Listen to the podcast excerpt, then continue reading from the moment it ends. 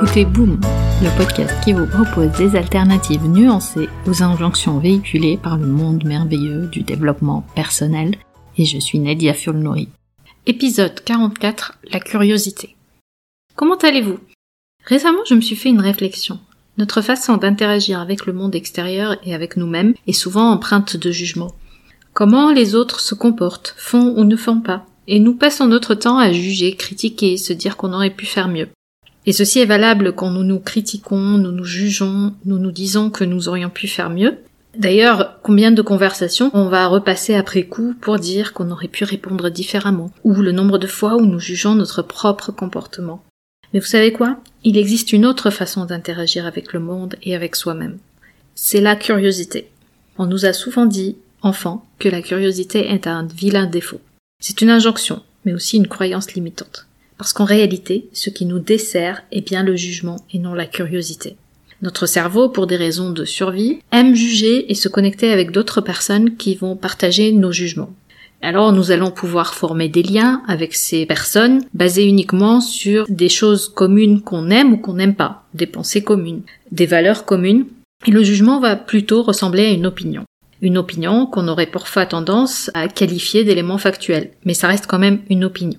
Avoir des opinions, poser des jugements, s'auto-évaluer ou évaluer les autres est un choix et c'est complètement optionnel. Parfois, certaines personnes vont donner leur avis en préfaçant ça d'un je ne juge pas mais. Le non-jugement, mes amis, est un jugement en soi. Le jugement qu'il n'y a rien à juger. Imaginez maintenant une situation où, par exemple, votre meilleur ami vous raconte un conflit dans son couple. Et vous pensez intérieurement, ce couple a des problèmes de communication. Tout de suite après, vous pensez que vous êtes une amie terrible qui juge sa meilleure amie. C'est comme ça que ça marche, le jugement. Une attitude plus intéressante dans ces situations serait d'adopter une forme de curiosité. Alors, souvent, quand on parle de curiosité, on imagine plutôt quelque chose d'intrusif, quelque chose du genre dis-moi tout, je veux tout savoir. Mais en réalité, la curiosité dont je vous parle est comme l'attitude d'un enfant de deux ans que vous emmenez en promenade. L'enfant va s'arrêter dès que quelque chose attire son regard. Ça peut être un caillou par terre ou une feuille d'automne tombée d'un arbre ou parfois un plot sur le trottoir. L'enfant s'arrête et examine avec curiosité cet objet neuf à ses. Sans jugement, sans exprimer une opinion ou évaluer si c'est bien ou c'est mal. Parfois, l'enfant de deux ans ne sait même pas nommer l'objet. Ça, c'est de la pure curiosité. Celle qui n'évalue pas si quelque chose est bon ou mauvais. Si vous êtes curieuse, vous êtes intéressé. Vous n'évaluez pas, vous écoutez. Je reviens à la situation avec votre meilleur ami qui vous raconte un conflit dans son couple. La curiosité veut que vous l'écoutiez, que vous ne portiez pas un jugement de valeur, mais que vous cherchiez à en savoir plus de ce qu'elle a envie de partager. Lorsque vous abordez vos relations avec curiosité, vous n'attribuez pas de valeur morale à ce que disent les gens. Et cela inclut évidemment votre relation avec vous-même. Vous allez plutôt observer et être curieuse de vos pensées et celles des autres. Quand vous êtes dans cette posture de curiosité, vous portez votre attention sur ce qui se passe vraiment. Choisir la curiosité, c'est aussi choisir la compassion. Parce que la curiosité va vous permettre de comprendre intellectuellement et émotionnellement ce que vous traversez vous-même ou ce que traversent les autres. Je vous en parlais d'ailleurs dans l'épisode 17 de la compassion. Et la compassion, c'est de l'empathie avec une couche de sympathie. Allez l'écouter si vous n'avez pas écouté cet épisode. Et le plus souvent, la posture de curiosité va vous permettre d'être pleinement disponible dans la compassion pour accueillir ce que vous vivez intérieurement ou ce que vivent les autres. Et c'est la voie royale vers le changement.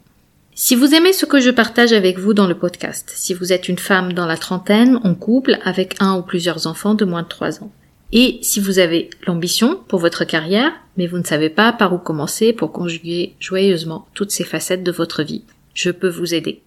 Je peux vous accompagner individuellement pour vous aider à vous affranchir des dictates et profiter sereinement de votre vie.